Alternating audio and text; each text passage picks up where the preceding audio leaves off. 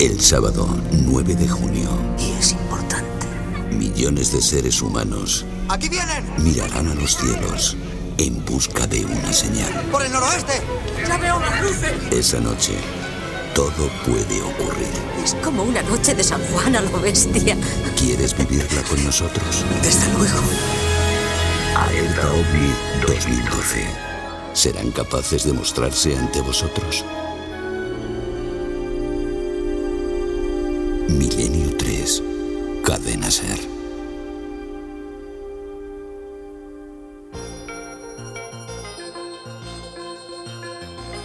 Milenio 3. En la cadena Ser. Con Iker Jiménez.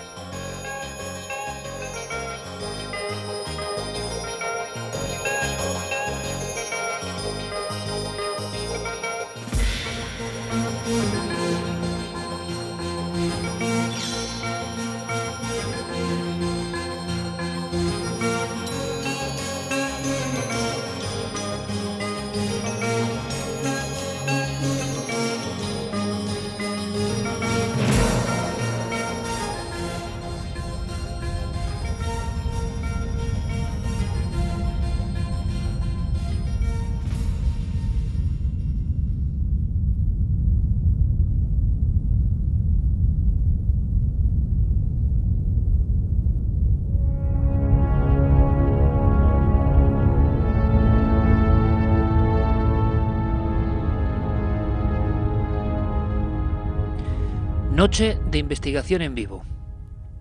Estamos inmersos en la confección, y luego hablaremos de ello, de el 9J. Hoy daremos datos creo que importantes, localizaciones clave, y dónde va a estar la central de Milenio 3. Pero será luego, ¿por qué? Porque a veces ocurren cosas curiosas. Veréis, una de las preguntas más habituales que a mí me hacen y llevo muchos años respondiendo a amables cuestiones de otros colegas o de personas interesadas en el misterio es una desde luego cómo empezaste con todo esto lo hemos contado una y mil veces. Pero otra es cómo os llegan los casos cómo van surgiendo elementos para hacer tantos programas para abordar tantas historias bien Aquí diferentes respuestas, la documentación, los libros, pues, toda una vida siguiendo estas historias y estar un poco al cabo de la calle. Pero es verdad que siempre ha sido la audiencia, siempre han sido las personas normales y corrientes las que nos han hecho llegar sus casos. Muchas veces esos casos se pierden en un limbo, no llegan a ningún lado porque no hay elementos concretos. Pero hay veces, y esta noche es una de ellas, en las cuales incluso diferentes personas, diferentes testimonios, sin saberlo entre ellos, coinciden hablándonos de un lugar, por ejemplo. Esta noche quiero que compartáis con todos nosotros una investigación en vivo doble de alguna forma. Las tierras andaluzas son testigo. Las tierras primero de la provincia de Córdoba y después de Sevilla serán entornos de nuestro peregrinar. ¿Y por qué? Porque a veces a través de un mail, antes eran cartas, llegan testimonios, piezas que encajan como un puzzle. En este caso, una de esas piezas nos llevaba hasta un lugar del que desconocíamos casi todo. Y esto es lo interesante. Uno lleva muchos años, el equipo también, y siempre vosotros, siempre la audiencia, sois capaces de sorprendernos, de arrojar historias, datos, elementos para la investigación que son novedosos, y eso yo creo que es la eterna rueda del misterio que tiene que continuar. En este caso, varias comunicaciones de personas, algunas tengo que decirlo, bastante asustadas, iban hacia un punto concreto, hacia unas coordenadas. Un lugar que, por lo que tengo entendido, está lejos de todo y de casi todos. Un lugar para el que hay que andar muchas horas si uno quiere llegar. A través de la montaña, a través de la serranía, de parajes agrestes, y de pronto en mitad de la naturaleza surge un edificio a bloque, un edificio funcional, un edificio que por estar abandonado impresiona. Esta noche vamos a estar ahí, aunque será solo el primer paso en este caminar. A estas mismas horas, a la 1 y 34 minutos, creo que nuestro compañero Javier Pérez Campos está llegando al lugar, está peinando la zona, está haciendo ese caminar y en el propio camino, en la propia ruta, ya indicaciones, ya historias, ya testimonios que también son parte del fenómeno. La cobertura puede jugarnos una mala pasada esta noche. Yo quiero que sepáis que, si se va la conexión no está pasando nada extraordinario. Es que las condiciones son complicadas, delicadas. Iremos sabiendo por qué. Javier Pérez Campos, compañero, en vivo, en directo. Buenas noches. Hola Iker, buenas noches. ¿Dónde te encuentras ahora mismo? Pues estoy ahora mismo en un sendero de, tierra. He dejado atrás una enorme cruz de varios metros de alto en medio de un precipicio. Eh, hemos dejado atrás ese, ese, enorme precipicio. Llevamos como, bueno, hemos, eh, estamos a siete kilómetros eh, más incluso de la civilización estamos absolutamente, bueno, alejados de cualquier tipo de civilización. De hecho, la cobertura no es eh, la, mejor, la que pudiéramos desear. Y hemos dejado atrás una enorme cruz de varios metros eh, llamada la Cruz del Ecijano, una cruz que fue construida precisamente prácticamente en el momento de la construcción del edificio al que nos estamos acercando en estos mismos momentos y que ya de por sí ya pues tiene gran parte de, historia negra, ¿no? Porque esa cruz de Lecijano eh, fue mandada, bueno, fue construida casi por, eh, por devoción, por, por una promesa cumplida. Y cuando el hombre que construyó esta cruz, debemos imaginarlo eh, andando esos kilómetros y kilómetros, largas horas, por un sendero complicadísimo, constantemente acompañado por un precipicio al que es difícil alejarse sin sentir, sin sentir vértigo, ¿no? Al acercarte a él y cuando él llegó a ese lugar donde erigió esta enorme cruz de granito blanca, que parece, bueno, que es un enorme contraste además en medio de la naturaleza, eh, falleció. Este hombre falleció en ese último intento por, por cumplir su promesa y, bueno, es la primera leyenda que encontramos en el camino. Le voy a pedir a...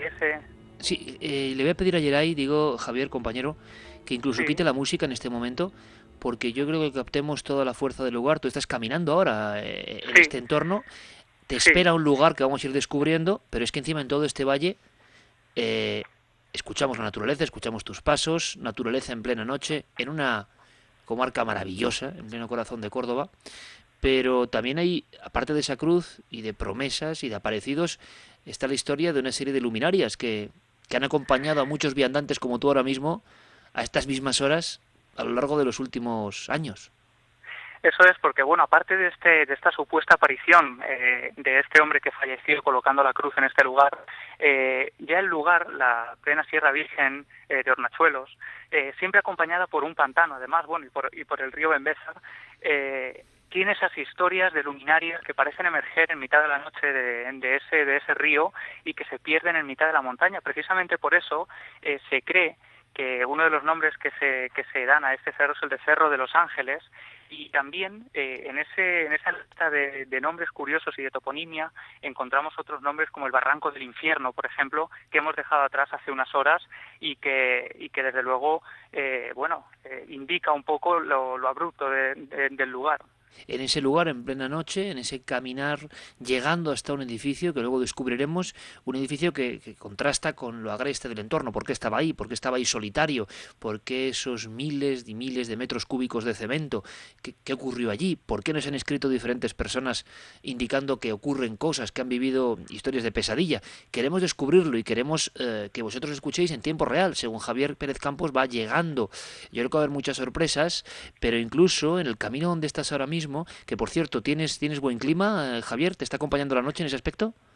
Sí, tenemos una noche, además el cielo está completamente claro, eh, unas temperaturas eh, bastante agradables, digamos, que acompañan a, esta investigación, porque si no, desde luego, entre lo dificultoso del camino, las horas y horas y horas que tenemos que andar hasta llegar hasta, hasta aquí, hasta este lugar, eh, pues es bastante complicado y aparte, con todo el equipo, con los sacos de dormir, porque vamos a pasar la noche además en este lugar, porque desde luego lanzarse al camino con esta oscuridad absoluta es una auténtica locura. Vas pertrechado de linternas, equipo de walkie-talkies y, y no se puede acceder con vehículo, digamos, hasta el punto donde tú quieres estar. sí, eh, hasta este punto no hemos podido acceder con vehículo y, y, bueno, además eso nos ha permitido contactar, bueno, y hablar con otra gente, ¿no?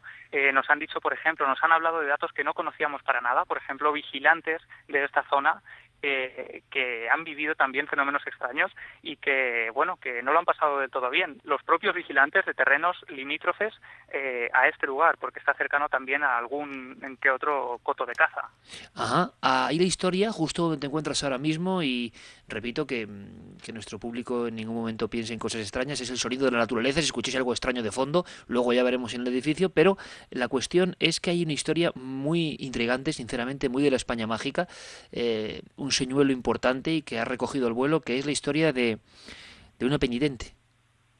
Sí, eh, precisamente además antes de la construcción de este edificio al que estamos a punto de acceder, en pleno siglo XV, eh, esta zona es una zona de cuevas, de cuevas naturales, a las que el jueves, por ejemplo, estuvimos accediendo y, es cierto que, es bastante peligroso incluso intentar acceder a ellas por lo cerca del precipicio y por lo estrecho del camino, ¿no? Y en una de esas cuevas eh, se recluyó una mujer eh, que pasó a la historia de, de, este lugar como la mujer penitente. Eh, en ese lugar se recluyó esta mujer, eh, al parecer, para redimir sus eh, pecados y se metió en esa cueva durante 10 años. 10 años encerrada en ese lugar sin salir salvo para, para intentar obtener alimento, ¿no? Apenas algunas plantas y, y lo poco que, que, la rodeaba en este bosque. Eh, al parecer esa mujer falleció también allí, eh, justo debajo de, podemos decirlo ya, del monasterio. Es un monasterio al que vamos a acceder. Ella falleció en una cueva debajo de ese monasterio y también eh, parece ser que ha sido vista por muchos de los caminantes, de los senderistas que recorrían justo la montaña de enfrente y que, bueno, desde donde observaban una panorámica eh, sencillamente alucinante, Iker, te puedo decir que el impacto visual del lugar eh, es sobrecogedor. ¿Qué estás viendo ahora mismo, lo Javi? Pues ahora mismo eh, ¿Puedes tengo, parar? tenemos ya, sí, tenemos ya adelante, eh, paramos aquí, ese edificio, un edificio, eh, bueno, eh, sencillamente tremendo, hormigón, varios, eh, son varios bloques de hormigón, eh, metros y metros y metros en medio de la sierra, en medio de este paraje natural que se observaban ya desde varias horas antes de llegar a, a este edificio y coronado además por una enorme cruz de unos 8 o 9 metros de, de, altura, oxidada ya por el paso del tiempo, y dice eh, Seminario eh, de Los Ángeles.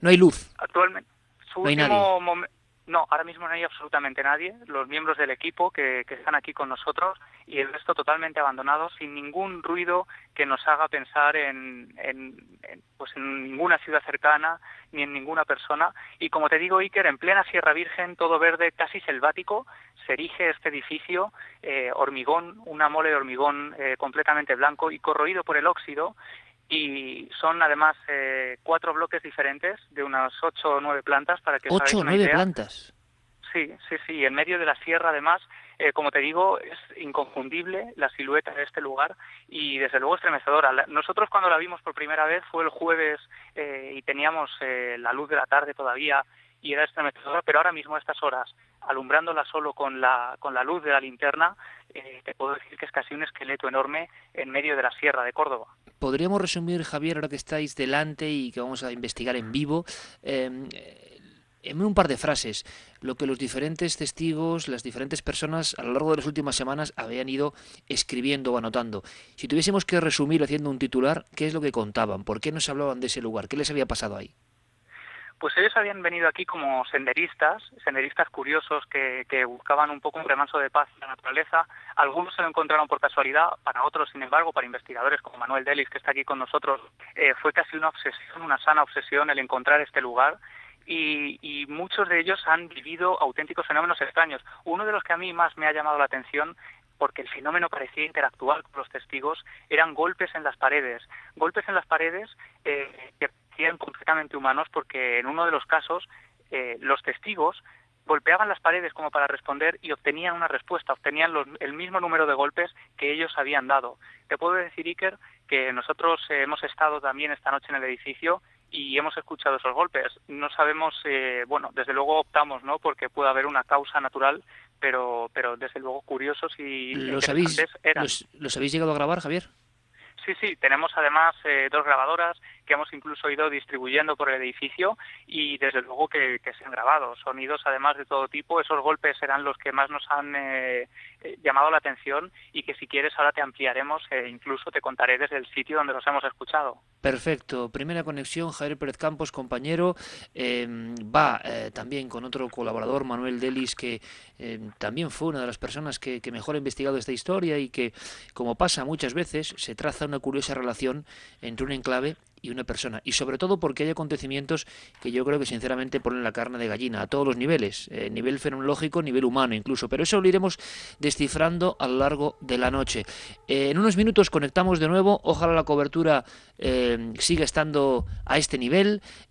y en la siguiente conexión, Javier, imagino que os quedan apenas unos, unas decenas de metros, ya instalando el equipo y ya sabiendo más de ese lugar, de la historia de ese lugar, radiografiando ese esqueleto de hormigón en mitad de la noche qué tanta gente nos ha dicho tenéis que ir ahí. Un abrazo, Javier. Un abrazo, hasta ahora nos adentramos en el lugar.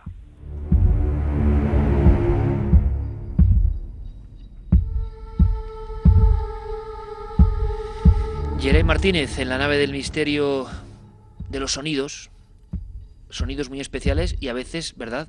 Eh, el mejor sonido para descomprimir, para escuchar un poco el oxígeno de la sierra es es la propia nada, los pasos de nuestro compañero.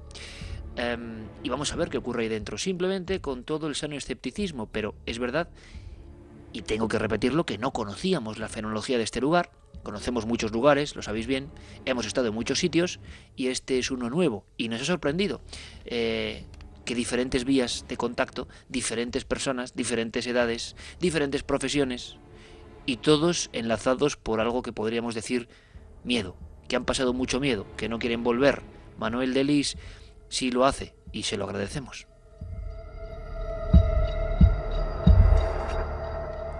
Habrá que decir a nuestro compañero eh, Javier Pérez Campos, por supuesto, que también esté muy atento, con un ojo en las estrellas.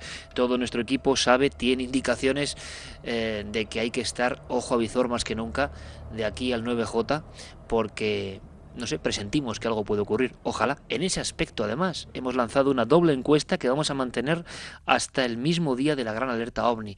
Pero curiosamente es que eh, hay una investigación paralela. Va a ser apasionante. Carlos Largo, compañero, buenas noches. Buenas noches, Iker. Vamos a hacer una cosa primero. Em, vamos a hablar de esa encuesta, vamos simplemente a oxigenarnos un poco. Tú acabas de llegar de la provincia de Sevilla, Andalucía es protagonista, otra historia, una historia que que incluso ha tenido un georradar como protagonista. Hemos eh, sondeado una zona porque se supone que ocurría algo bajo tierra y lo vamos a ir contando poco a poco. Antes vamos a lanzar, por supuesto, vías de contacto. Quizá haya personas que sepan más de este gran monasterio o seminario perdido en mitad de la sierra de Córdoba, en Hornachuelos, y tengan más historias que contarnos. Quizá desenterremos algo importante, pero también eh, lanzamos eh, no solo las redes de contacto, sino la encuesta y ahora os comentaremos una noticia muy importante en ikerjiménez.com para que vayáis ya eh, teniendo todos los datos, todas las señales importantes de la alerta OVNI. Vías de contacto abiertas, Carlos. Pues las clásicas, Iker. El correo electrónico milenio3 con número arroba cadenaser.com. También, por supuesto, la página web cadenaser.com con las frases de los oyentes. Y las redes sociales tan importantes para ese 9J y para el programa de hoy, por supuesto, en Facebook, en Twitter y en Google Plus, La Nave del Misterio. Y hablaba Iker de esas dos encuestas que hemos abierto en la página web ikerjiménez.com y que van a ser el debate de la semana durante varios días, que las dejaremos ahí puestas. Una de ellas, la pregunta, ¿se verán ovnis en la noche del 9J? Dos opciones, sí o no. Ahora mismo los resultados están así. El sí se lleva el 64,6% de los votos y el no 35,4%. También tenemos otra encuesta paralela, que bueno, queremos saber la opinión de nuestros oyentes respecto a los ovnis. ¿Qué son los ovnis? damos varias opciones. En este caso tenemos naves extraterrestres, viajeros del tiempo, entidades de otras dimensiones, artefactos humanos secretos o confusiones y fraudes. Eh, si quieres, te doy los primeros datos. Perfecto. Ahora mismo, el 21,2% de los votos lleva artefactos humanos secretos. El 13 43,2%, eh, por, ciento, perdón, que me lo he saltado, naves extraterrestres. En segundo lugar, 21,2% artefactos humanos secretos. El 14,4% se lo lleva entidades de otras dimensiones. 13,5% 6% confusiones y fraudes y el 7,7% viajeros de tiempo.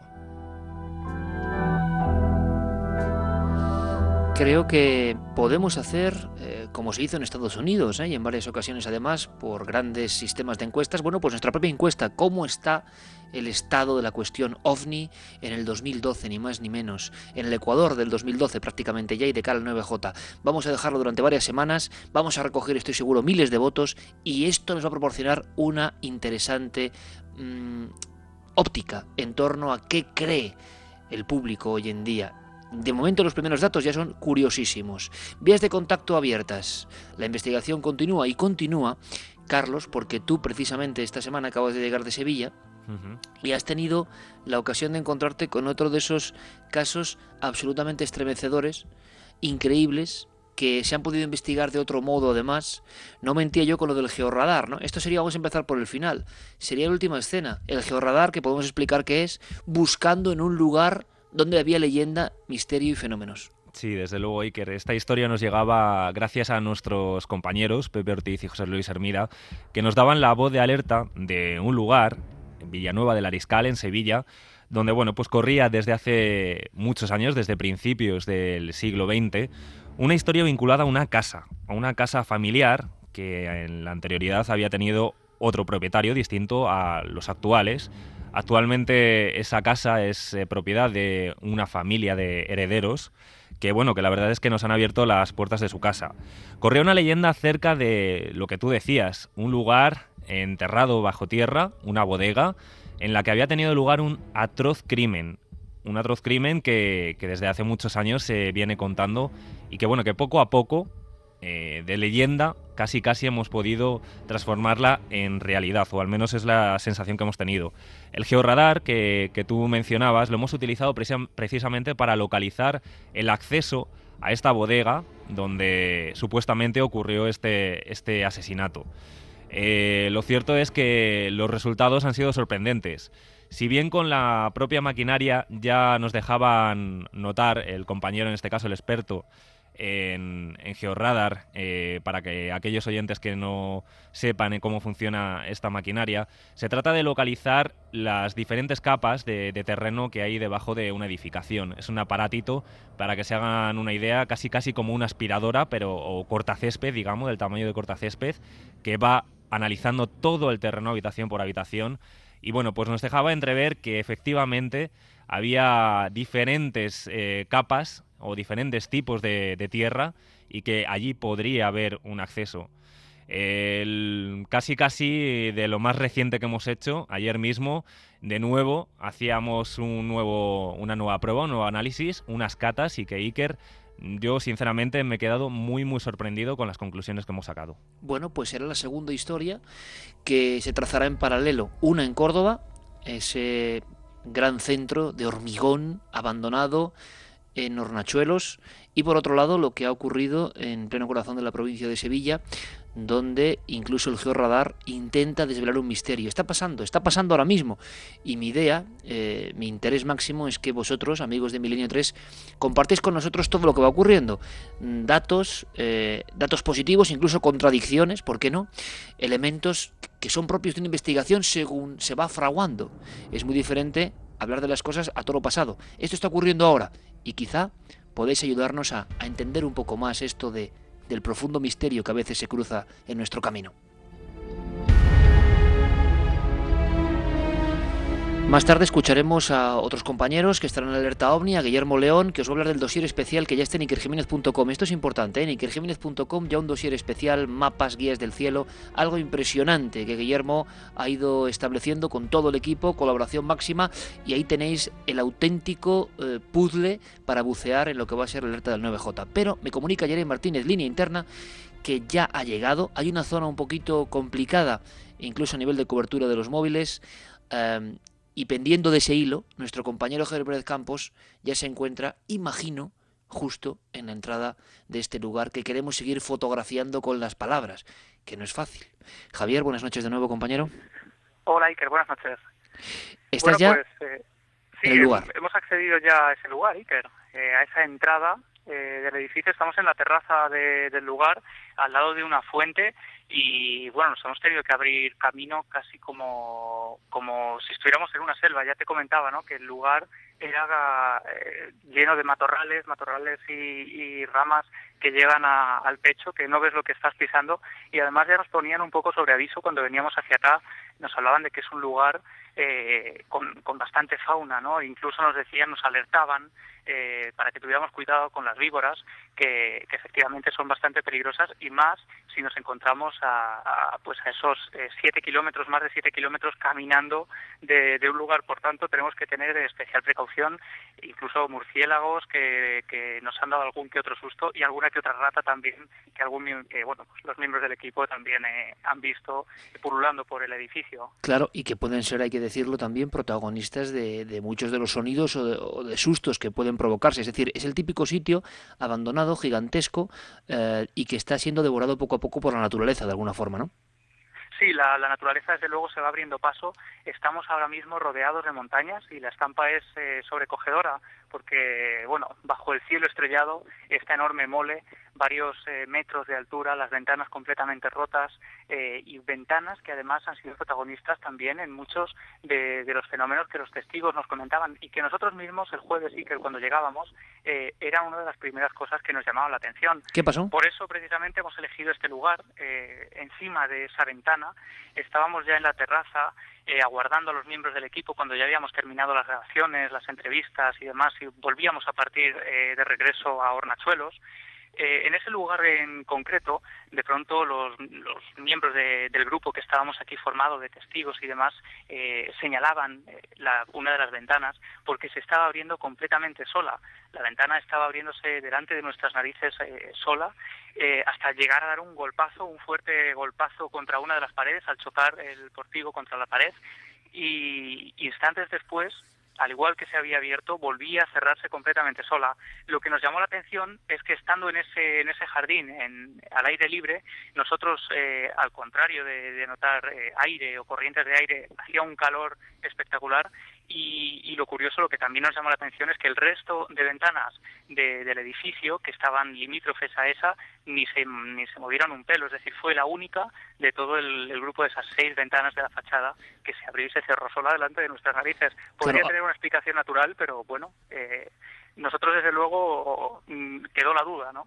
Eh, tenemos que ir sabiendo por qué se abandonó ese lugar, por qué estaba en ese sitio, qué ocurrió y contamos con un especialista que va a ser también un poco guía ¿no? en redescubrir esta historia. Pero me gustaría antes y antes de las noticias que escuchásemos uno de los muchos testimonios que nos han ido llegando.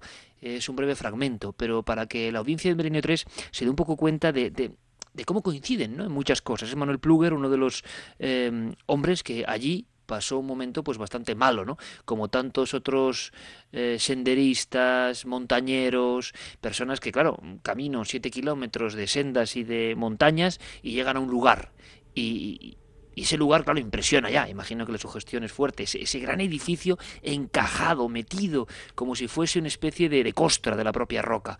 Pero no tiene nada que ver. Esas cientos de, ventanas. ¿Cómo serán los pasillos por dentro? ¿Qué ocurrió allí? Bueno, vamos a escuchar el testimonio porque es uno de tantos y es ejemplo de lo que hemos ido recibiendo a lo largo de las últimas semanas. Es una sensación bastante extraña. Es como si te estuvieran mirando por la ventana, como si te estuvieran observando y aparte las ventanas y las puertas se cerraron y abrieron se abrieron solas con bastante fuerza. Y al llegar ya a llegar a la cruz del monasterio pues ya los tres aquí íbamos nos pusimos bastante malos con ganas de vomitar también. Y cuando llegamos pues escuchamos a gente pasos como si hubiera movimiento allí pero al final cuando entramos es que no había nadie y recorrimos todo el monasterio y estaba vacío completamente.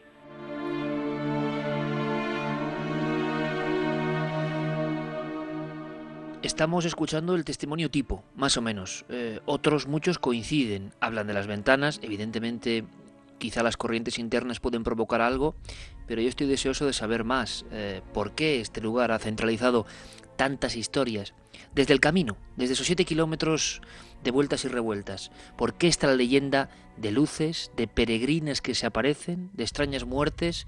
¿Qué pasará en este entorno? Bueno, vamos a descubrirlo. Investigación en vivo. Dejemos un respiro, dejemos que nuestros amigos coloquen las grabadoras, que coloquen incluso las cámaras de visión nocturna. Están con sacos de dormir. Van a pasar la noche ahí, por supuesto.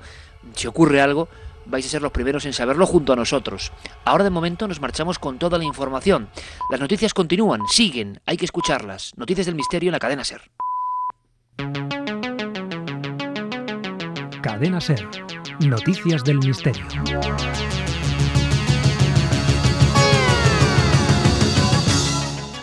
La primera noticia de la semana nos sitúa en Xultún, Guatemala, donde un equipo de arqueólogos ha hallado el calendario astronómico maya más antiguo conocido hasta el momento. Se trata de pinturas murales del siglo IX que se encontraban en la vivienda de un escribano de la ciudad. Se pueden observar sobre todo centenares de números relacionados con los cálculos del calendario maya. La casa cuenta con tres paredes intactas, una de ellas cubierta con diminutos signos rojos y negros, que son glifos, que parecen representar los diferentes ciclos del calendario trazado por los mayas. Los investigadores aseguran que este calendario contradice la idea de que el fin del mundo se producirá el 21 de diciembre de este año, ya que han identificado 17 ciclos astronómicos en vez de los 13 que se conocían hasta ahora. El profesor Miguel Rivera Dorado nos habla sobre el hallazgo. Eh, se habla de los ciclos lunares y de los ciclos venusinos. Entonces, yo lo que creo es que es una anotación, al parecer del siglo IX, sobre los eh, periodos eh, calendáricos, algunos de los periodos calendáricos que los mayas manejaban para organizar su cronología y sus observaciones astronómicas. Pero, pero no sé hasta qué punto constituyen eh, un verdadero calendario cerrado. Tendría que ver yo esos jeroglíficos, ¿no? Por lo que dice la noticia, son notaciones lunares y venusinas. Los mayas siempre estaban especulando con los ciclos lunares y venusinos porque eran grandes astrónomos, ¿no? Esta vez lo pusieron, al parecer, en una pintura mural. Nuevas noticias sobre Otzi, el hombre de los hielos. Nuevos análisis en su cuerpo revelan que hay glóbulos rojos. Los científicos analizaron los tejidos que rodean las dos heridas de Otzi, un corte en la mano derecha y la herida causada por la flecha con un microscopio de fuerza atómica y descubrieron los glóbulos rojos más antiguos del mundo, ya que esta momia tiene 5.300 años de antigüedad. Según el director del Instituto de Momias y del Hombre de Hielo de Bolzano, Albert Fink, no se había encontrado sangre hasta ahora, ni siquiera al abrir algunas arterias, por lo que se creyó que no se había conservado o que perdió mucha después de recibir el flechazo en la espalda. Pero con la nueva tecnología, ahora ha salido a la luz. Y hasta ahora era un misterio porque había dunas en Marte. Ahora la revista Nature ha publicado un estudio realizado por el científico estadounidense Nathan Bridge, en el que asegura que grandes dunas de arena se desplazan sobre la superficie marciana a un ritmo similar al que siguen las de la Tierra, lo que sugiere que el viento de ese planeta es el que las produce. Los investigadores compararon imágenes de alta resolución tomadas con 100 días de diferencia para estudiar la topografía y cuantificar el desplazamiento de las dunas que se observan por satélite en esa región marciana. La velocidad es similar en ambos planetas, pese a que la atmósfera de Marte es 100 veces menos densa que la de la Tierra. Alberto Jiménez, director del Observatorio Astronómico del Castillo de Borovia, aporta luz a este misterio. Lo que ocurre eh, es que pensábamos que estas dunas de Marte se habían formado hacía mucho tiempo, en una época geológica pasada, porque teniendo en cuenta que la atmósfera de, Marte es, eh, pues muy tenue, es eh, una atmósfera muy ligera, pues quizás no podía provocar este tipo de dunas como ocurre en la Tierra.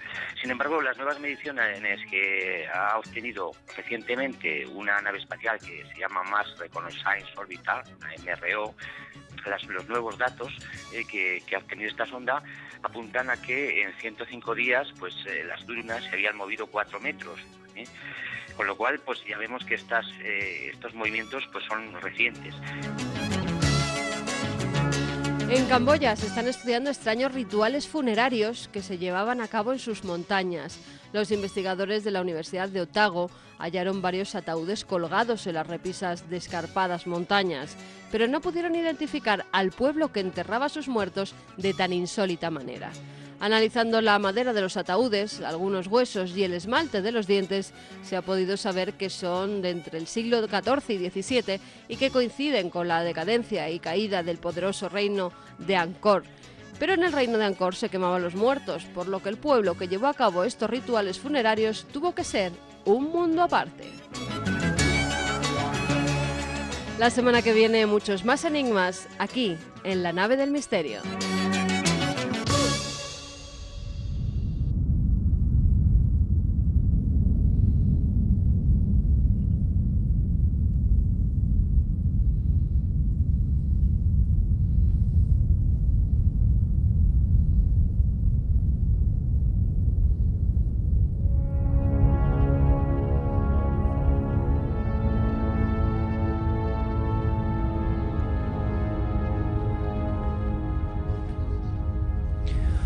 Un río profundo, un río virgen, un río de los que casi ya no quedan. Unas montañas impresionantes, unas montañas primigenias. Un entorno lógico para establecer un monasterio. Estos lugares no están elegidos al azar, nunca lo han estado. Entornos para escapar del mundo cotidiano, para trascender, dicen algunos. Es singular el hecho, y se puede constatar, de que las cuevas, eremitorios, suelen ser sitios en los que pasando el tiempo el misterio aparece, en forma de leyenda, en forma de rumor, en forma de testimonio. Muchos. Toda España está llena de estos lugares. Ahora pocos, con la fuerza iconográfica, con la plasticidad, sinceramente, con lo terrorífico que debe ser por la noche, como este cercano a Hornachuelos, porque es toda esa naturaleza salvaje la que cubre la que protege este lugar de miradas extrañas. Y allí, en este edificio enorme, en estos edificios unidos, hay una historia. Y queremos saber más de esa historia. Javier, compañero, ¿me escuchas? Sí, perfectamente. Seguimos aquí en la terraza de, este lugar. Eh, bueno, un auténtico laberinto Iker en medio de, la sierra. Un laberinto porque nosotros mismos, eh, miembros del equipo, nos hemos perdido en varias ocasiones. Los pasillos, los largos corredores, las escaleras eh, mantienen una estructura casi idéntica en todos los lugares y lo que dificulta eh, conocer en qué lugar estamos en cada momento. Y nos consta que no somos los únicos, muchos nos hablaban también de eso. Pero es que además, escuchando eh, al testigo que estuvo con nosotros también el jueves, recuerdo que eso también es algo que nos ocurrió y que también nos pareció bastante curioso. Cuando llegamos a la tarde a este edificio, a las puertas, una enorme verja que da la bienvenida al lugar, antes de, cruzarlas, de atravesarlas y de entrar en el, en el sitio, eh, escuchamos también eh, como voces en el interior y creímos, llegamos a creer que podría haber alguien, quizá algún vigilante o algún otro curioso que se hubiera acercado al lugar. Lo cierto es que al entrar eh, no nos encontramos a nadie. Podemos imaginar además con el largo sendero que hay que recorrer y, dificultoso además para llegar hasta aquí, la gente que, que, llega a este lugar no es porque sí, ¿no? Es gente realmente interesada en este sitio. Por tanto, eh, bueno, tampoco, bueno, desde luego cuando nos ocurren estas cosas siempre buscas la respuesta más lógica. Quizá fue el eco eh, que en el barranco pues juega también malas pasadas, ¿no? Esa, ese, ese sonido. Pero bueno, eh, una anécdota más a la investigación en este lugar. Estáis acompañados ahora mismo por la luz de las linternas, eh, abriéndose un poco paso. Me gustaría, y me le gustaría seguro a la audiencia saber un poco cómo es por dentro el entorno. Y te acompaña un investigador que lleva mucho tiempo unido a este, a este enclave tan curioso, tan raro, tan fotogénico también, ¿no? Sí, tenemos la suerte además de contar con él en, en, esta investigación y en esta noche es Manuel Delis, que ha escrito, ha investigado muchísimo y se ha convertido casi en una sana obsesión para él, porque cuando él empezó a investigar sobre este lugar no había absolutamente o prácticamente ningún dato sobre, sobre este sitio. Sin embargo, él eh, pues eh, con valentía digamos se adentró en estos en estos bosques tan cerrados y, y, bueno tuvo que hacer más de un, de un de una visita para poder dar con el lugar. Lo cierto es que se encuentra totalmente resguardado y si no vienes con alguien que lo conozcas eh, que conozca el camino y la ruta pues es bastante fácil perderse. Por tanto yo creo Iker que él mejor que yo podría hablarte además de la historia de este lugar que además y creo que no por casualidad se ganó la fama de, monasterio maldito. Monasterio maldito ya con esa especie de, aura, ¿no? Eh, por cierto que me informan compañeros, eh, nos están llegando noticias que andéis con mucho cuidado porque conocedores de la zona eh, afirman, también puede ser otra leyenda, no lo sé, pero que, y lo dicen así, es un auténtico nido de serpientes o de víboras este sí, lugar. lo están contando, eh, Iker, están llegando bastantes mensajes, así que sí que, que extremen un poquito la precaución. Todos incidiendo en lo mismo, ¿no? Que hay una Sí. gran cantidad, por, por la naturaleza, por el entorno, de víboras, ¿no? Sí, bueno, cuando nosotros eh, veníamos hacia acá, uno de los eh, guardias, de, la, de los eh, vigilantes de las zonas cercanas, nos incidían en eso. eh, mucho cuidado con las víboras, porque además, eh, en caso de que sea un macho el que muerde, eh, pues la muerte es una posibilidad más que cercana. Y además, eh, como te digo, Iker, eh, en este lugar tan alejado, a, a esos siete kilómetros, eh, casi dos horas andando, caminando de Hornachuelos, y, imagínate en completa oscuridad, porque el jueves eh, regresamos a Hornachuelos ya de madrugada, solo con la luz de las linternas por ese camino, cuando las apagábamos nos quedábamos como en medio de la nada. Por tanto, incluso ese peligro de que de quedarse sin pilas en las linternas, eh, con las linternas en medio del bosque, es otro peligro real. Aún quedan sitios aislados, ¿eh? En este país nuestro que parece ya hiper eh, escaneado. Manuel, eh, buenas noches. Vamos a ver si me escucha Manuel. Ah, no sé. Manuel, ¿me escuchas? Sí, buenas noches. Buenas noches, Manuel. Eh, tú estás, digámoslo así, vinculado a este fenómeno, porque a este lugar, porque en cierto momento te das cuenta de que pasan cosas muy, muy extrañas. ¿Cuándo descubres, digamos, la historia misteriosa de este monasterio perdido en, en la serranía? Pues fui a raíz de una conversación que tuve con un buen amigo, investigador también, que es Ángel Rivero, y estábamos hablando, salió el tema de cuál sería el sitio que te gustaría investigar, pero por una razón u otra, pues no te ves capaz o es prácticamente inaccesible. Y me dijo y me comentó que había un, un monasterio, un antiguo convento, eh, abandonado en mitad de la Sierra de Córdoba, que no sabía dónde estaba, pero sí sabía que tenía muchísimas leyendas, el sitio era espectacular visualmente, y que la verdad merecía la pena investigarlo. Pero eh, en ese momento él no sería capaz. Eh, en ese momento, pues su curiosidad, digamos que me la contagió a mí y fue cuando empecé un poco a investigarlo.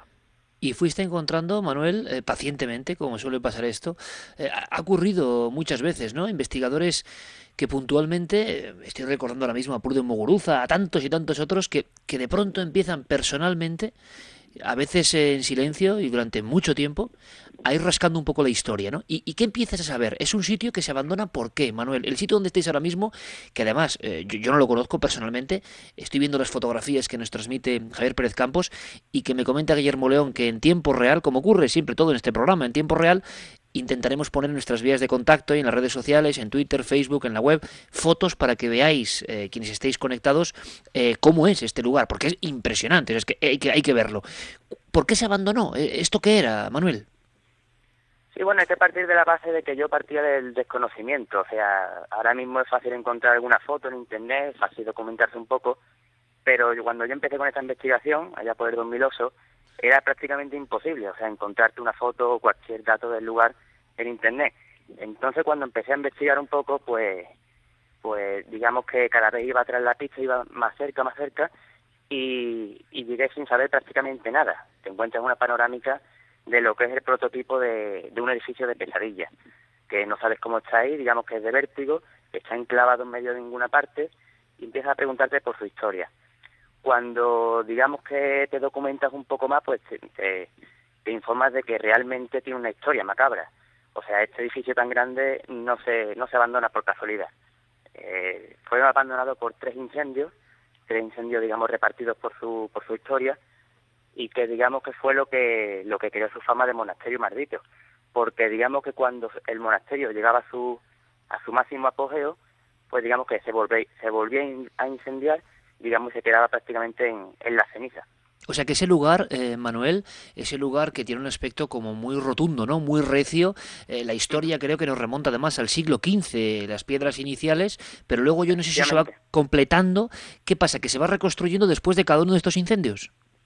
Efectivamente, el monasterio se fundó en 1490 por Juan de la Puebla, que fue segundo conde de Belalcázar, y digamos que en principio era lo que era un pequeño convento. Pues lo que pasa es que, digamos, las vistas del lugar, que son, son impresionantes, o sea, esto transmite, es la controversia, ¿no? Que transmite muchísima paz, pero a la vez el vértigo de, de un edificio colosal en un barranco.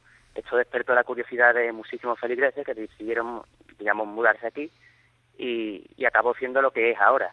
Claro, cuando se volvió a incendiar, volvían a edificarlo y digamos que cada vez que lo edificaban lo hacían más grande porque digamos que cada vez más gente eh, cogía la fama este, este monasterio. O sea, las personas, Manuel, querían ir allí eh, por algún motivo, ese seminario, a ese apartarse del mundo, yo no sé si por el paraje o por lo que tuviese de desconocido, de magnético este entorno o de telurismo, ¿no? Porque desde luego yo te tengo que decir que pocas veces he visto una estructura, eh, parece realmente, no sé, un recuerdo de las casas colgadas de Cuenca, pero a lo bestia, en mitad de un paraje, claro, absolutamente agreste, y eso impresiona y tenía que impresionar en su tiempo. Y me quieres decir entonces que era un sitio como muy eh, solicitado por los que iban a hacer sus votos y iniciarse en el sacerdocio. Efectivamente, porque es un lugar que por una parte es espectacular por los, por los riscos y las vistas, pero por otra parte es muy tranquilo, o sea, para la oración y la meditación digamos que está alejado de ninguna parte, tiene unas vistas maravillosas y digamos que es un, un sitio especial para lo que es la, la oración y digamos encontrarte contigo mismo. Eso fue lo que atrajo a la gente. ¿Y por qué, desaparece, Manuel? ¿Por qué definitivamente desaparece y eso se queda como un, lo ha dicho muy bien Javier Pérez Campos, la imagen, un gran esqueleto de hormigón en mitad de la sierra? ¿Por qué? Pues el último abandono simplemente fue por, por temas económicos, porque es un edificio que digamos que está aislado del mundo, además se, se abandonó, o sea, como último no fue monasterio, fue seminario, fue convertido en un seminario y digamos que mantener esto era demasiado costoso a nivel devastador y, y acabó desapareciendo por eso, pero de todas maneras, después de cada incendio quedaba abandonado por un tiempo hasta que digamos que la gente volvía a interesarse por el sitio. Digamos que es un lugar que crea una especie de atracción-repulsión eh, por el hecho de, estar alejado de cualquier parte, pero, pero a la vez, una vez estás aquí, digamos que se respira paz y tranquilidad. Eso está ubicado en la montaña de los ángeles, se llama Monasterio de los Ángeles porque la montaña, antes de que existiera ese monasterio, ya tenía fama por, por las apariciones de luminarias que salía, de, salía del Belmésar y se metían, en, según los testimonios, en la montaña. O sea que, como hemos visto, un lugar ya marcado desde antiguo por luces y por aparecidos. ¿Y cuándo te encuentras tú, Manuel, personalmente indagando? Y además yo creo que es eh, lo que has hecho, como, como han hecho otros muchos compañeros, es eh, redescubrir un poco la historia, ¿no? Y ponerla sobre, sobre el mapa. Y a partir de esta noche más. Y espero que para bien, porque sabemos que la audiencia de Milenio 3 es muy respetuosa. Tenemos otro lugar de la España mágica para conocer. Pero cuando eh, te empieces a encontrar con testimonios como los que hemos escuchado, con personas, senderistas, alpinistas, investigadores, curiosos, que empiezan a contar que pasan cosas ahí dentro. ¿Cuándo, empiezas a recopilar esa información? Pues es bastante curioso, porque antes de recoger testimonios lo que me informé son de las leyendas de, que corren en torno al monasterio, como la que te ha contado el compañero Javier de la mujer penitente, la cruz del Efijano, tal y tal. Entonces, cuando empiezo a recoger testimonios, es muy curioso porque eh, por este edificio lo que más pasan son senderistas que desconocen, o sea, desconocen dichas leyendas. Jamás han escuchado hablar de la mujer penitente, de su cueva, absolutamente de nada, y sin embargo los testimonios verifican dichas leyendas. O sea, gente que no que jamás ha escuchado hablar de la mujer penitente dice que de su cueva ve salir una luz que se dirige al monasterio y que se pierde allí. Lo cual para alguien que está investigando este caso, pues digamos que le da muchas ganas de seguir y digamos que le da veracidad al fenómeno. ¿Y tú, Manuel, personalmente, eh, cuál es el momento en el que has pasado de investigador a, a testigo de algo que realmente te, te ha sobrecogido o te ha sobrepasado? El lugar, digamos, que siempre te hace estar alerta. Es el, prototipo de, un edificio de pesadilla, digamos, con, con verjas oxidadas y en todo momento te sientes observado. Pero cuando empiezas a, sentir los resultados es cuando, digamos que en una investigación, eh, empiezas a escuchar sonidos que ya no es sugestión, eh, los compañeros ya lo están ya lo están comprobando, tus compañeros, porque es impresionante como estando en una planta y aquí es imposible que te puedan sorprender otra otro tipo de gente porque los verías venir desde lejos. Esto está muy alejado y digamos que cualquier luz se ve a kilómetros. Empieza a escuchar pasos, empieza a escuchar eh, arañazos en las paredes, todo tipo de fenomenología. Ya bueno, dejando aparte lo que a nivel psicofónico, que también las hay, e incluso, eh, digamos que es el único lugar donde yo he podido comprobar que, que el fenómeno aporte, lo que yo solo conocía por, por estudiarlo y por por haber escuchado algún testimonio, pues digamos que aquí he podido vivirlo. O sea, aquí viví, un, lo, digamos, la, la materialización de un objeto que salió de ninguna parte. Y es bastante, bastante curioso. Digamos que estaba preparando mi equipo y preparando la mosila cuando sentí caer lo que en su momento me pareció una piedrecita encima de la mosila. Pero lo, lo curioso es que vino del barranco, o sea, donde es imposible que lo tire absolutamente nadie. Cuando alumbro con la linterna veo que no es una piedrita, que es un trocito de cristal, de eso lo conservo como una reliquia. Digamos que los investigadores, bueno, no investigadores, curiosos del misterio, eh, es como una especie de cajón de reliquias, ¿no?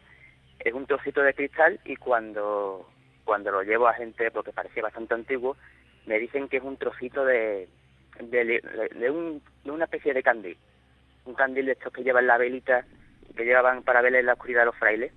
Sí. Lo cual sería bastante curioso porque vino de Barranco y digamos que estaba fuera del monasterio.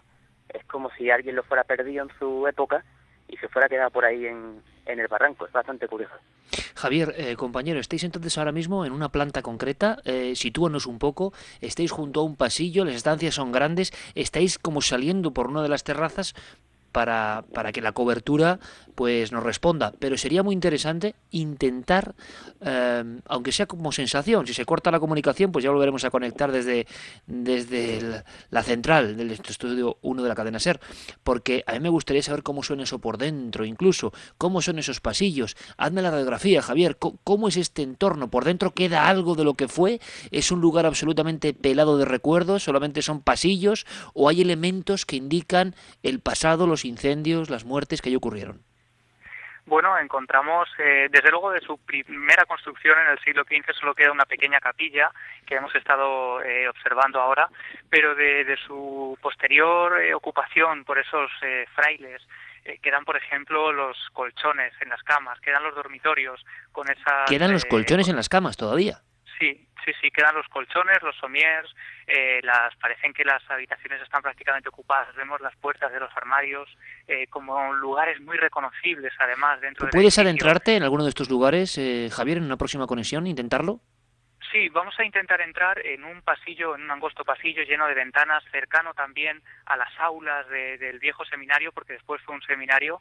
Eh, otro de los lugares que llaman mucho la atención, porque parece que se encuentran a la perfección, eh, son las, eh, la cocina. La cocina de- del monasterio se encuentra perfectamente equipada con los viejos fogones, con las cámaras frigoríficas, eh, mía. totalmente en la oscuridad. Y luego, por ejemplo, bueno, eh, desde luego el, el recuerdo de cómo este lugar ha sobrevivido a tres incendios y con esas escenas terribles. Por ejemplo, Manuel me contaba cómo eh, algunos de los supervivientes o de esas víctimas del de los incendios, eh, en un intento, eh, un último intento por sobrevivir, se lanzaban al vacío del barranco para intentar eh, eh, apagar sus llamas en el, en el río. Claro, porque el río pasa justo debajo de este lugar de tantos ventanales suspendido un poco, ¿no? Horcajadas casi de la montaña.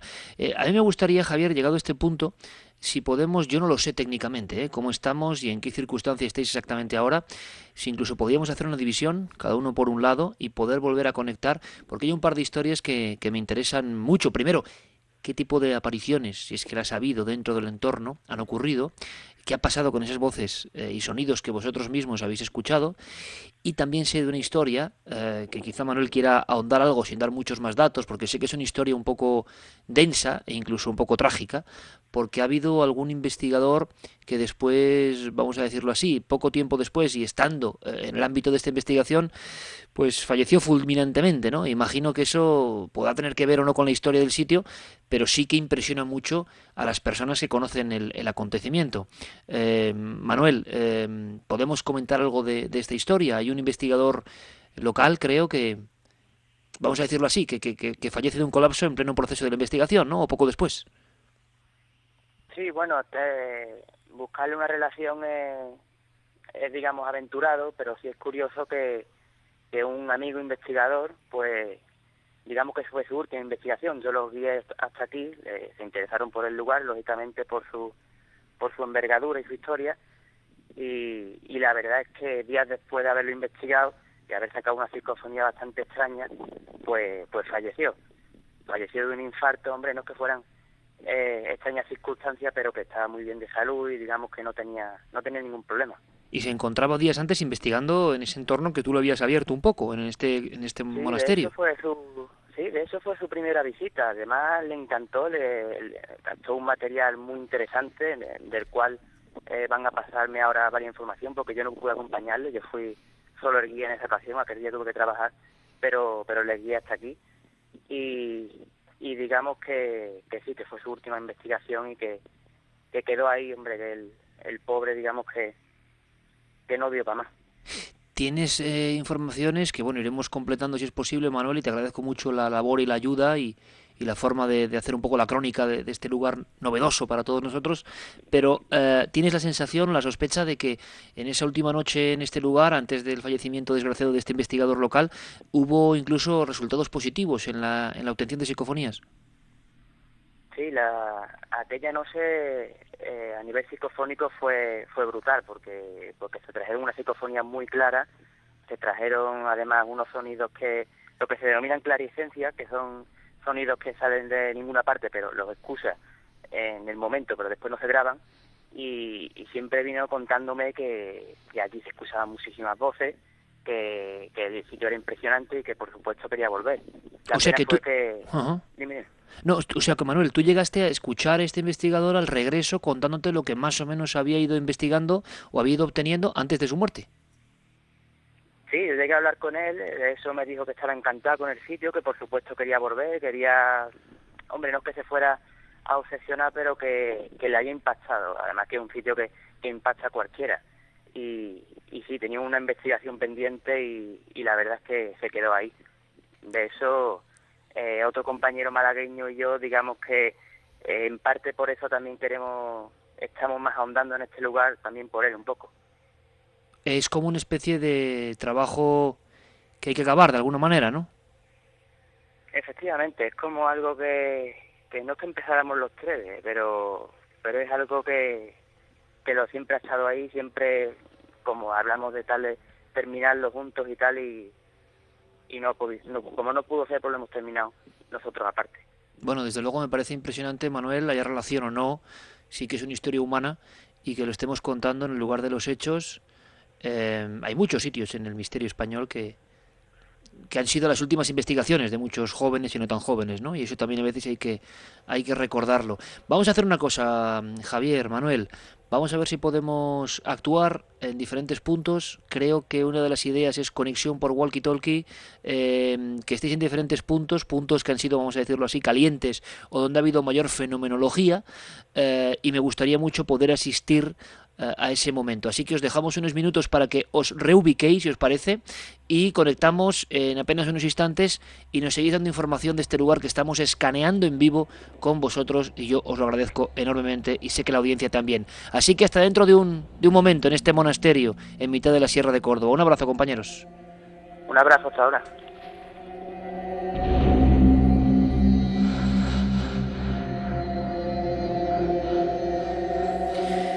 Carlos, compañero, ¿estás por ahí?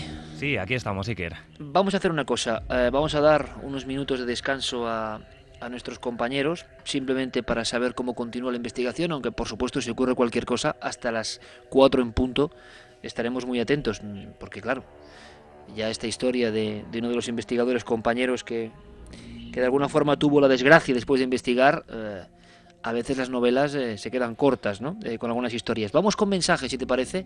Carlos, repetimos vías de contacto. Había muchos buenos amigos y esto es un lujo, como siempre en este programa, la audiencia que tenemos, yo me siento muy orgulloso, porque lo que hacían es, por favor, tened mucho cuidado y dar indicaciones a nuestros dos amigos allí en el monasterio esta noche. Y no solo eso, Iker, están llegando testimonios de gente que ha pasado la noche allí también y que dicen y aseguran haber vivido fenómenos muy parecidos a los que hemos escuchado. Pues será información muy interesante para la investigación en vivo de Javier Pérez Campos. Y Carlos, queremos escucharlo, claro que sí, cuéntanos. Vamos a recordar esas vías de contacto. El correo electrónico milenio3 con número arroba cadenaser.com, las frases de los oyentes de la página web cadenaser.com y las redes sociales, la nave del misterio en Facebook, en Twitter y en Google Plus. Por ejemplo, Eugenio Romero comentaba, la Sierra de Córdoba tiene mucho misterio, asesinatos, desapariciones, apariciones de fantasmas, incluso rituales satánicos. Davido también nos decía, en Córdoba hay muchos sitios conocidos por apariciones, la Torre de la Calahorra y la de la Mal Muerta, el Mirador de las Niñas, una casa situada en el, pueblo de Trasierra de Córdoba, la Casa del Piano. Nos ofrecían, como ves, muchos lugares donde eh, también ocurren fenómenos similares. Antonio Lopera nos dice, He ido muchas veces eh, al Seminario de Los Ángeles. Allí se escuchan ruidos raros en la cocina y en la segunda planta dicen que en las cuevas hay un tesoro. Auria todo, el, todo el mundo parece, Carlos, que coincide en el asunto de gente como conversando, ¿no? Eh, lo que al parecer les ha pasado para sorpresa de nuestro propio equipo en la noche del jueves. Mira, por ejemplo, Auria eh, también nos decía, conozco el sitio, vivo muy cerca y es un lugar tremendamente mágico. Naturaleza casi virgen en plena Sierra Morena. Muy cerca vive el llamado ermitaño, solo, como guardián de los misterios. Espero, espero que lo hayan podido visitar. Eh, Pepe también nos decía, espectacular lugar donde merece la pena visitar y donde sin duda pasan cosas muy raras, ruidos, movimientos dentro del edificio. Merece la pena visitar este lugar en Hornachuelos, siempre lo recordarás. Y uno de los testimonios eh, que te decía Iker, por ejemplo, es Rafael Santiago Villegas, que nos decía, aproximadamente a dos kilómetros del monasterio se encuentra un criadero de buitres ubicado en unas rocas. Yo pertenezco a un club de mountain bike de un pueblo vecino, de un pueblo vecino, Posadas. Cada junio coincidiendo con la luna llena organizamos una ruta nocturna. Hace cuatro años decidimos hacer esa ruta y reconozco que mi vida había sentido una sensación igual. Parecía como que desde las ventanas alguien te observaba. Tengo dos amigos que han pasado la noche en el monasterio y me han asegurado que en, este, en ese edificio ocurre algo difícil de explicar. Y me han asegurado que, que, desde luego lo pasaron muy muy mal. Juan Manuel también, por ejemplo, para terminar, nos decía Iker, soy vecino de la zona, el lugar es escalofriante y los ruidos son verdad, yo los he podido escuchar. Es curioso lo de mm, la zona de las montañas de Los Ángeles y el barranco del infierno. Y en medio, claro, un lugar con la gran cruz, ese edificio con ventanas oscuras como ojos que miran hacia, hacia el río y hacia la sierra, una vegetación espectacular que a mí me recuerda, sinceramente, el lugar más parecido que yo he visto es eh, trabajando en la investigación de, de Tumba sin nombre. Eh, Carmen se acordará muy bien, eh, en la noche en Sierra Morena, incluso escuchar casi casi el, el sonido y la presencia, ¿no? Escuchar la presencia sin verlo del lince ibérico. De verdad que es un entorno impresionante este, que no es el mismo, pero desde luego se, se, le parece mucho y de noche tiene que ser realmente impactante. Nuestros amigos vagan por esos pasillos y también hay que decir una cosa, evidentemente es tan peculiar. Solo por conocer este lugar, eh, sean más o menos ciertos los hechos y comprobables, solo por ver estas fotos de la España mágica que ahora Guillermo ha puesto en, nuestra web, en ikerjiménez.com y en las redes sociales, ya merece la pena. Es como descubrir un entorno nuevo. Pero hablando de descubrimientos, eh, Carlos, y dándoles tiempo a nuestros amigos, que por supuesto trazamos línea de conexión directa, si pasara cualquier cosa, por supuesto cualquier emergencia, porque también nos escribe gente, Carlos, diciendo que no solo hay reptiles, víboras, que están lejos de, cualquier lugar, digamos, eh, con atención médica, sino que además puede haber ganado bravo. O sea, digo, bueno, esto ya, esto ya eh, vamos, eh, lo tiene todo. Hay que tener cuidado, pero físicamente, ¿no? Con nuestro, con nuestros compañeros. Parece ser, además, sí que me estaba acordando también, no sé si recuerdas cuando fuimos al Monte Avantos, que también nos lo avisaron. Es un lugar que está poblado prácticamente de todo tipo de fauna y sí que nos llegaban muchos mensajes también avisando precisamente de eso. Pues gracias por estar alerta. La investigación la hacemos todos y Carlos ha tenido, dando tiempo a nuestros compañeros, uh, Carlos ha tenido la oportunidad una vez más de toparse pues con un caso muy fuerte, eh, tremendamente fuerte, que vamos a intentar resumir. Yo no sé, Carlos, si para dar un impacto brutal en este momento, podíamos incluso recuperar un documento sonoro, una psicofonía, creo que, mm, sabes a qué me refiero perfectamente, eh, porque podría ser un poco la, la puerta de inicio de esta investigación que acababa con el equipo de Cuarto Milenio manejando un georradar e intentando descubrir si había una oquedad o una habitación secreta en una finca. Vamos a empezar con este documento, si te parece, cuéntanos y, cuéntanos la historia, porque yo no sé qué es esta psicofonía, pero sí que sé que es impresionante, o sea, de verdad que se escucha bastante bien. Bueno, pues mira, para situar a los oyentes, esta grabación la realizaron nuestros compañeros, como decíamos, eh, Pepe Ortiz y José Luis Hermida, en una casa en Villanueva del Ariscal, en la provincia de Sevilla. La casa eh, es conocida eh, desde hace mucho tiempo como la Casa del Magistral. Ahora descubriremos poquito a poco por qué se llama así Y bueno, para que todos lo sepan, también tiene otro nombre, la Casa Santa Justa. Eh, Justa es, eh, digamos, la matriarca, o era la matriarca, la abuela de, de, la familia que nos ha atendido y que, bueno, pues nos ha concedido un montón de entrevistas. Esta psicofonía la grabaron, como decimos, hace tan solo unos días, Pepe Ortiz y José Luis Hermida, en un lugar muy importante para la investigación, que son unas escaleras que suben a la planta, planta de arriba, porque esta casa tiene dos, eh, dos pisos, y bueno, donde se producen una serie de fenómenos muy extraños eh, desde prácticamente a principios del siglo XX, cuando cambiaron los moradores de este edificio. Si te parece, vamos a escucharla sin decir eh, lo que creemos que o interpretamos que, se escucha y luego, si quieres, eh, damos más pistas. Vale, Carlos, decimos que es un nombre.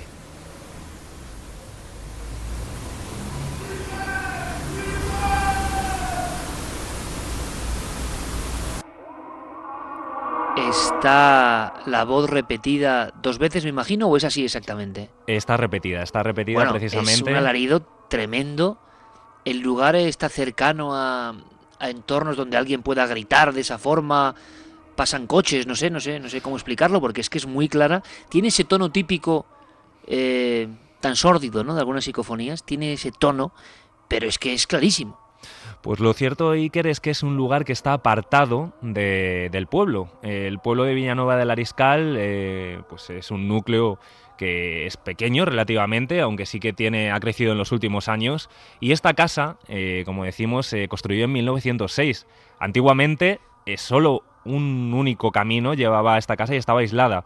Actualmente se encuentra ya unida a otros chalés nuevos de nueva construcción, pero está totalmente abandonada, está apartada al final prácticamente de, del pueblo y es lo que precisamente nos ha llamado la atención que justamente eh, cuando grabaron, nos lo contaba tanto Pepe como José Luis, eh, lo dejaron todo prácticamente cerrado y con un silencio que allí no pasaba absolutamente nadie y en toda la grabación, que duró prácticamente una hora y media, dos horas, no se escucha ningún ruido, algún ruido de, de algún coche que pasa por ese camino, pero no ninguna voz. Y esa voz además parece que, que, tiene como reverberancia, que tiene como eco, como si estuviera en la propia casa y nadie y se podía haber colado. Dice un nombre que nosotros eh, interpretamos. No lo digas, no digas. Vale, Quiero perfecto. volver a escucharla, por favor. Vamos a ver si Jerey nos puede poner de nuevo el documento, porque ahí hay alguna psicofonía de este tipo, en plan grito, alarido.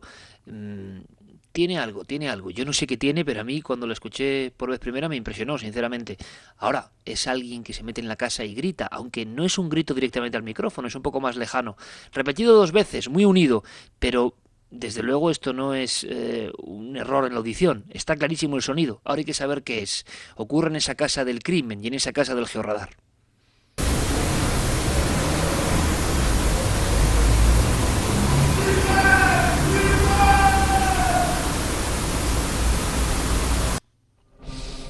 ¿Qué crees que dice? ¿Qué creéis que, que, dicen los investigadores? ¿Piensan, tienen una teoría, Carlos? Pues tanto Pepe como José Luis y yo también me sumo a ellos, eh, escuchamos un nombre y ese nombre es Miguel.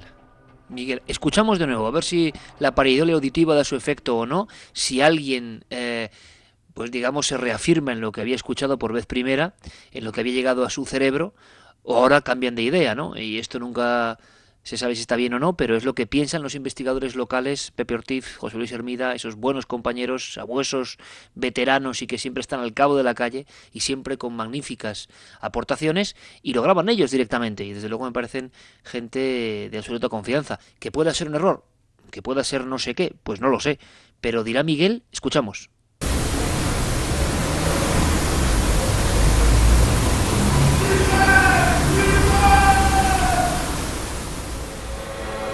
Desde luego lo que es un grito, un grito clarísimo. ¿Y esto cuándo se grabó, Carlos? Pues esto se grabó hace unos 15 días aproximadamente. Hace eh, unos 15 días tan solo. Sí, sí, hace. porque fue unos días previos a, a cuando acudimos allí eh, para grabar eh, en la casa, para el programa de televisión, para Cuarto Milenio. Ellos fueron previamente, precisamente porque miembros de la familia, eh, hace unos cuantos años, eh, hicieron también una grabación psicofónica por todo lo que estaban viviendo en el mismo punto, en la escalera. Y lograron también conseguir resultados: eh, tintineos de relojes como antiguos, como carrillones, voces, conversaciones que no prácticamente no se entendían y justamente intentaron eh, reproducir el mismo, la misma investigación particular que había hecho mucho la familia y consiguieron esta, esta voz. En toda la grabación no se escucha Nada más. prácticamente nada más. Carlos, eh, eh, ¿qué conexión puede haber con la realidad de un Miguel en ese entorno, con la historia de su supuesto crimen? Cuéntanos. Pues eh, indagando, eh, nuestros dos amigos sí que lograron sacar ese nombre o relacionarlo con una persona que podía haber eh, vivido en, en la casa. Se trata de un antiguo encargado de la finca que se llama Miguel Nevado y que del cual también incluso se ha conseguido documentación porque allí cuando estuvimos en la casa todavía aunque está en un estado prácticamente en ruinas eh, la familia sí que la, la conserva y, y, bueno, pues hay objetos, hay muebles antiguos, incluso hay un baúl muy misterioso de un personaje que vivió eh, en torno a 1906-1910 que se relaciona con, con un crimen. Y, y, bueno, mira, por ejemplo, eh, tenemos un, un corte precisamente de Pepe que nos aclara un poco más acerca de este personaje, de Miguel. Tuve que investigar también a ver si en esa casa eh, había vivido, había estado, había prestado sus servicios a algún hombre que se llamase, o una persona que se llamase Miguel, claro está. Pues, ¿cuál sería mi sorpresa? Que por su, hay, allí hubo una persona, un trabajador, que se llamó Miguel Nevado. Y tanto es así, tanto es así, que tengo en mi poder, tengo en mi poder una nota de una liquidación por de un trabajo ¿eh? de 200, eh, de unas 224 pesetas. ¿Eh? Le estoy hablando del año 1952. Carlos, historias del pasado, historias de trabajadores de ese lugar e historias que conducen hacia un primer crimen y un emparedamiento. Sí. Mm, un hecho como muy siniestro, una muerte desde luego a destiempo, muerte luctuosa, emparedamiento y a partir de ahí una serie de fenómenos que se prolongan en el tiempo, como estamos viendo casi casi hasta hoy. Sí, eh, además eh, lo primero que te puedes encontrar nada más llegar a, la casa es una verja que interrumpe el paso. Allí pone Santa Justa. Como decíamos, es el nombre de, de, una de las personas, digamos, de la matriarca de esta familia, eh, cuyo marido compró la casa al anterior propietario y se la regaló como un homenaje, digamos, a su mujer. Anteriormente, en 1906, es cuando se construye esta casa y, bueno, pues el primer morador es un canónigo, el canónigo magistral de la Catedral de Sevilla, eh, llamado José Roca y Ponsa. Este hombre eh, vivía acompañado de una especie de ama de llaves, de, criada, que se llamaba Dolores Sánchez, o al menos así es eh, lo que han podido rescatar también nuestros amigos investigadores, que es como se la conocía en el pueblo. Lo cierto es que era una mujer que, que se relacionaba, pero pocas veces porque únicamente iba al pueblo, como decíamos estaba apartada totalmente la, la casa de lo que era el núcleo central del pueblo, pues para hacer eh, tareas de compras de alimentos para este canónigo. Y bueno, pues eh, parece ser que, con los años esta mujer desapareció. No se supo nada de ella. Eh, en pocos días eh, nadie del pueblo tenía ninguna noticia. Y bueno, pues se cuenta como una leyenda, aunque sí que hemos encontrado también atisbos de, de realidad, de que este canónigo pues pudo un día matarla. Bien por celos, se cuenta por una historia de celos o, una, un malentendido que hubo entre ellos y bueno, pues eh, parece ser que decidió emparedarla viva en, una bodega que había abajo en, en, el, en el, sótano de la, de la casa. Un sótano que a día de hoy está totalmente sellado y que es lo que hemos tratado de localizar con el georradar.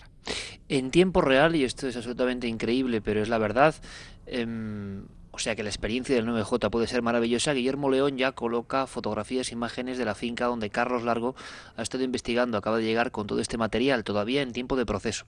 Lo alucinante es que estos dos lugares, por un lado el barranco y el increíble monasterio de hormigón gigantesco, ese esqueleto vacío en la zona de Hornachuelos, Córdoba, también tenéis las imágenes en increíbles.com y ahora también eh, las imágenes de la finca El Magistral. Y son dos lugares unidos por la absoluta soledad, la pátina del tiempo transcurrido, la sensación de que hay secretos.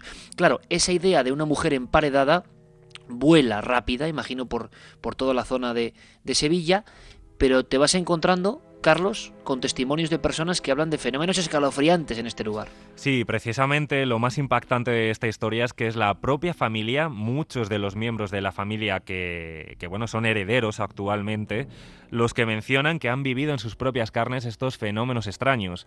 Como decíamos, es el patriarca, el abuelo de, esta familia, el que se la regala a Doña Justa, a la abuela de, la familia, y a partir de entonces empiezan a suceder muchos fenómenos extraños, grandes ruidos, se notan presencias, murmullos, conversaciones en plena madrugada. Y por ejemplo, eh, conseguimos hablar, eh, sobre todo tenemos que agradecer cómo nos abrieron las puertas de esta casa para poder estar allí investigando. Eh, podemos escuchar el testimonio de Joaquín Hinojosa, que es uno de los nietos actualmente de esta familia propietaria, y que habla de esos atronadores ruidos que hacían prácticamente notar como si la casa se estuviera cayendo. Joaquín se encontraba eh, un fin de semana, allá por los años 70, 80, con una amiga charlando tranquilamente en esta casa, una casa a la que acudían eh, los fines de semana y, también en el veraneo, eh, como una forma de escape de Sevilla. Y bueno, pues de repente se escucha un atronador ruido y así lo recuerda Joaquín empezar a sentir un golpe que atronaba la casa como si la casa fuese a caerse abajo. Entonces estos golpes, que era la impresión que a mí me daba, es como si la casa la estuviesen golpeando con una bola de acero, que la casa entera temblaba, pues esto se repitió durante siete u ocho veces. No volvimos a cruzar palabras entre nosotros eh, y rápidamente recogimos todo lo que teníamos en la casa y nos fuimos. Yo no tenía mm, en ese momento la valentía de, ir a por las habitaciones de la casa viendo de dónde procedía el ruido. Lo que sí puedo recordar es que aquello no era un golpe que lo pudiera dar una persona. Tenemos que agradecer, Carlos, una vez más la deferencia. Son los herederos de este lugar lugar con secreto y quizá con crimen, quién sabe. Hmm. Y además eh, las paredes, ¿no? Las paredes como si fuesen señal de algo que ocurrió sangriento al otro lado de ellas, quién sabe. Hay más fenómenos, hay más testimonios y, los has grabado. Sí, además eh, hay que insistir que este fenómeno, por ejemplo, como si la casa se fuera a caer, como si hubiera prácticamente un terremoto, no solo lo ha vivido Joaquín, también lo ha vivido eh, Pablo, que es otro de los nietos, y lo recuerda además cuando era pequeño que incluso su padre llegó a subir a la planta de arriba pensando que había ladrones y bueno, para su sorpresa, se encuentran que todos los muebles estaban en su lugar y prácticamente nada se habían movido. Pero sin embargo, eh, lo sentían así, como un auténtico terremoto, como si la casa se fuera a caer encima de ellos. Y el típico arrastrar de muebles y la sensación de que o la casa se cae o la casa, siendo ya un poco románticos, ¿no? Como esta noche, un poco digno de Edgar Allan Poe, la casa estuviese gritando su secreto, ¿no? A mí me recordaba mucho la casa Iker, eh, estableció un paralelismo, prácticamente esa oscuridad, ese aspecto tétrico, la casa de la película de los otros, eh, ese aspecto, digamos, muy, muy negro. Y fíjate, hablábamos de presencias. Eh, incluso la madre de, de, Jaime Hinojosa, que es el hermano de Joaquín, es otro de los nietos de la familia propietaria, eh, también llegó a escuchar de madrugada una conversación entre dos personas que no llegó a entender, pero fue en plena madrugada cuando bajó a beber un vaso de agua y bueno, pues eh, se lo comentó al día siguiente a, sus hijos prácticamente desencajada. Jaime también fue la última persona que ha dormido de noche en esta casa, como decimos actualmente se encuentra en un estado, bueno, pues eh, prácticamente en ruinas, y también tuvo una experiencia que nos, va a relatar él mismo. Ahora, ahora le escuchamos. Yo soy la, última persona que ha dormido solo en esta casa una noche entera. Y la verdad es que no lo he vuelto a hacer, porque aquella noche, eh, cuando intentaba conciliar el sueño, noté una presencia en la habitación, eh, como una, era el sonido de una respiración que no me dejaba dormir. Por mucho que intentara abstraerme de lo que estaba escuchando, no podía. Eh, hasta tal punto que me tuve que levantar de la cama, mirar en los armarios, mirar en un hueco que hay debajo de la escalera, eh, incluso salí fuera de la casa diferentes miembros de una familia, los herederos, diferentes generaciones, hablando con claridad absoluta. Otro de los testimonios, decías, Carlos, que impresionante, ¿no? Y tiene mucho que ver con el mismo fenómeno que ocurre dentro de ese otro punto de investigación de esta noche, ese monasterio. Conversaciones, que esto es una de las cosas que más puede impresionar a alguien, yo creo, aparte de ver una figura, claro. Sí, Entrar en un sitio y escuchar a dos personas hablando y no hay nadie. Lo más curioso es que también nos hablaban los eh, propios eh, herederos y también, eh, bueno, Pepe y José Luis lo han podido constatar, de grupos de jóvenes que han saltado esa valla y que se han metido en su interior en ocasiones y han salido despavoridos. E incluso el testimonio de unas jóvenes hace aproximadamente cinco años que entraron, vieron un piano que también lo pudimos ver eh, tocando solo. Y no solo eso, eh, candelabros, eh, luces que, que aparecían como fogonazos de luz. Y lo que más se puede poner el pelo de punta, que es la visión de una mujer vestida de luto y un hombre como un campesino que le acompañaba y que se dirigían hacia ellas diciendo que se marcharan de allí, que por qué estaban allí. Estas chicas, bueno, nos han dado el permiso para poder contar el testimonio, pero est- están actualmente o han estado en tratamiento psicológico por la fuerte experiencia que, que tuvieron. A raíz de ese acontecimiento, A ¿tuvieron raíz de- recibir asistencia médica? Asistencia médica. Y hasta hace muy poco tiempo eh, han ido mejorando, porque lo tienen como un recuerdo muy, muy impactante, precisamente que esas dos figuras, esa mujer vestida de luto y ese campesino, se dirigieran a ellas diciéndoles que se marcharan. Eh, también incluso hemos podido hablar con José Antonio Castillo, que es un hijo también de, es el hijo de, un encargado que había en la finca y que nació y creció, eh, se crió allí en la casa Santa Justa, la casa del magistral. Él también eh, ha sido testigo de movimiento de objetos en la planta de arriba, una planta en la que también nosotros intentamos en la investigación eh, probar, digamos, eh, si se producían fenómenos. Llevamos a perros de rescate, esos perros que además tú conoces porque per- pertenecen a, a un grupo que nos acompañó también en Belchite y que se comportaron de manera muy extraña en las habitaciones eh, de la planta superior. Pues bien, José Antonio Castillo nos habla de unos movimientos, de una mecedora, de una butaca y de una cuna que actualmente también, actualmente también están en la casa. Yo subía arriba, a siempre me ha traído la parte de arriba, y yo había veces que subía y esa butaca la veía moviéndose, junto a la cuna de metal que había allí. Y claro, eh, a mí me extrañaba porque allí ventanas cerradas, puertas cerradas, y, que se moviera la mecedora. Y yo algunas veces pues, eh, la tocaba, la, la dejaba quieta, me daba la vuelta para subir la escalera o para subir a la otra parte de arriba. Y empezaba otra vez la, la.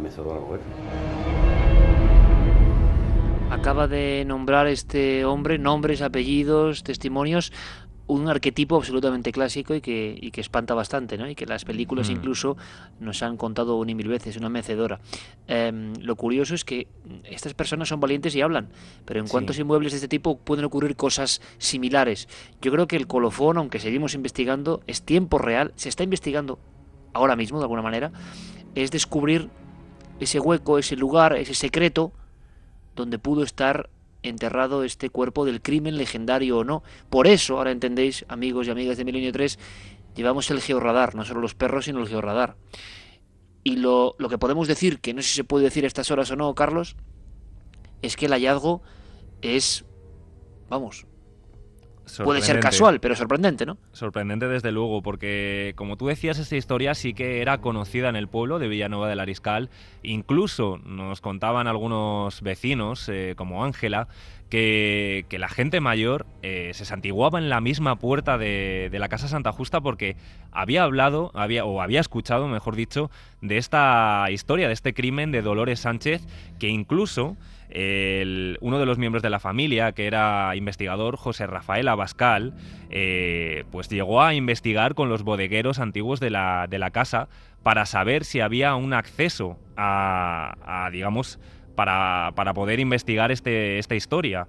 Eh, también incluso amenazaban a los niños pequeños con encerrarles allí en la casa de- del magistral. Eh, como tú decías, eh, nosotros eh, ayer, en este caso, tanto Pepe como José Luis, eh, fueron un paso más. La familia dio permiso para hacer unas catas en aquellos lugares en los que se creía que podía estar ese acceso a, a la bodega.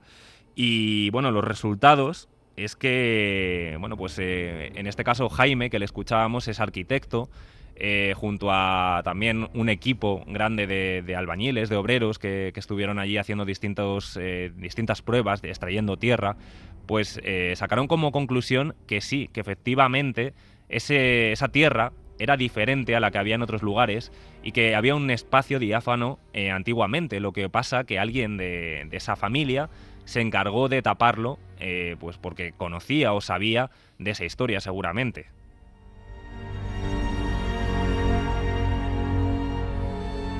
La leyenda la unimos al georradar y el georradar encuentra una zona, eh, un espacio apelmazado con otra tierra, quizá porque ahí está el secreto, ¿no? Nosotros vamos a seguir investigando, desde luego. Eh, son solo unos trazos de lo que ha ocurrido esta semana, estos días. Andalucía, dos historias paralelas, la finca El Magistral, casi nada, ¿eh? con todos los componentes clásicos y personas que valientemente hablan. ¿Y qué estará ocurriendo ahora mismo en Córdoba? ¿Qué estará ocurriendo en ese gran seminario abandonado? Los tres incendios, las diferentes muertes, la leyenda la desgraciada historia de un investigador que, que, se abrió al misterio por vez primera con esta expedición y, y luego pereció. Javier Pérez Campos, compañero, ¿me puedes escuchar? Hola Iker, te escuchamos ahora perfectamente. ¿Dónde estás? Pues nos hemos adentrado en las entrañas ya del monasterio y desde luego están pasando cosas. Eh, no sabemos si con explicación o no. Están pasando cosas.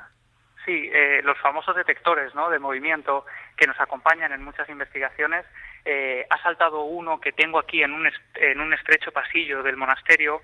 ha saltado hace unos cinco minutos eh, después de haberlo puesto hacía rato, y coincide casi con, porque bueno, ahora mismo en este momento el compañero Manuel de Lis está en la iglesia del edificio, a la que no podemos acceder por teléfono porque no tenemos cobertura, pero él estando allí eh, parece que ha escuchado y creemos que lo ha registrado porque tiene dos cámaras grabándolo constantemente, eh, un sonido de arrastrar de tejas eh, justo encima de, la iglesia. Y ese sonido Iker eh, lo hemos escuchado anteriormente de tres personas también del equipo cuando estábamos, acabamos de llegar prácticamente al monasterio, estaba y estando en la entrada, en una especie de patio con, con cuatro ventanas en el, en el, piso superior, hemos escuchado también no un sonido de, de, un caminar de algún animal, hemos escuchado casi como un arrastrar de escombros eh, encima de nuestras cabezas.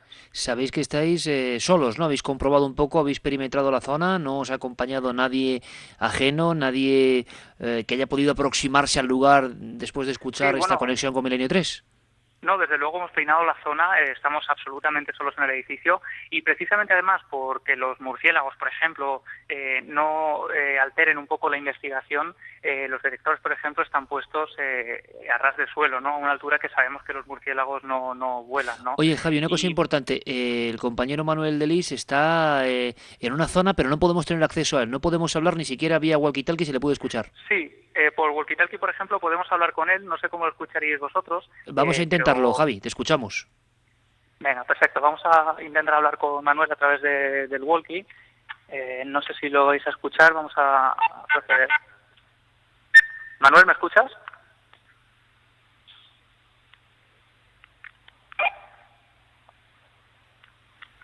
Manuel, ¿me escuchas?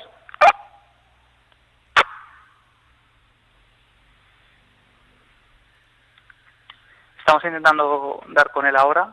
Eh, ¿Él está en un lugar muy apartado de ti, Javi, en este momento? Sí, está a varios metros. Mira, ahora mismo lo, lo tenemos. Escuchamos. Manuel, ¿nos escuchas ahora mismo?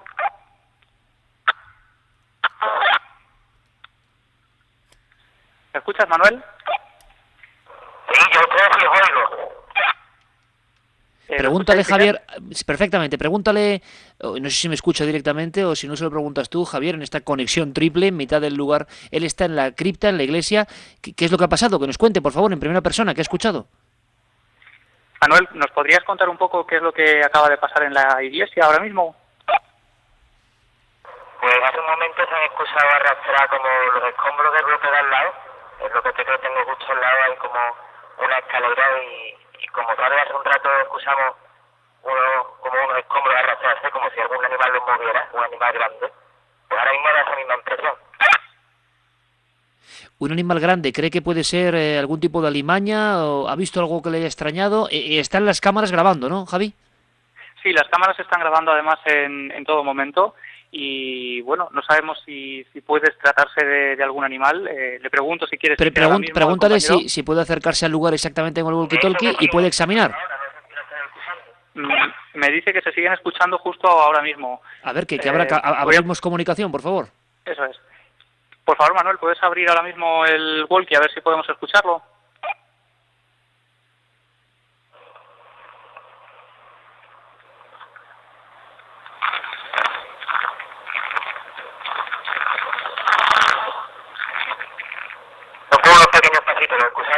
Hemos escuchado algo, pero ¿son tus propios pasos? Eh, pregúntale, Javier, si son sus propios pasos o está escuchando algo directamente. Que se dirija de inmediato hacia el lugar, por favor. Manuel, me pide Iker si por favor puedes dirigirte al lugar del que estás escuchando esos ruidos. Se dirige ya hacia allá el compañero. Y como te digo, Iker, eh, desde luego, por ejemplo, cuando estamos ahora mismo en el- lo que hemos dicho que es el campamento base, ¿no? Porque es el sitio más alejado de los animales, desde el que tenemos controlado también el patio y la entrada a esa iglesia. Por tanto, desde aquí prácticamente podemos ver que no hay absolutamente nadie merodeando, ni siquiera por esas ventanas que rodean a todo el edificio. Cada menos de medio metro hay una ventana que, que taladra este esta gran mole de. ¿Estáis de en diferentes plantas, Javier? Sí, sí, sí, él está en la parte de dos plantas más abajo y nosotros estamos dos más arriba. Y bueno, como te decía, estando aquí cenando incluso hemos escuchado una especie de golpes, parecían golpes en las paredes, pero lo cierto es que estas paredes son bastante gruesas e incluso intentando golpearlas ahora eh, no, no retumban, ¿no? No tienen ese, esa especie de Bueno, eco. Javier, vamos a ver. eh, ahora, me, ahora estoy seguro que me mataría toda la audiencia si yo dijese que gracias por la investigación, por la conexión y que continuamos con otros temas, pero evidentemente hay que dar paso a los compañeros de las noticias. Yo no sé qué está pasando, pero tenemos que contarlo. Así que mantenemos abierta, por supuesto, la línea de investigación, las noticias y volvemos en Milenio 3 en esta noche de investigación en vivo.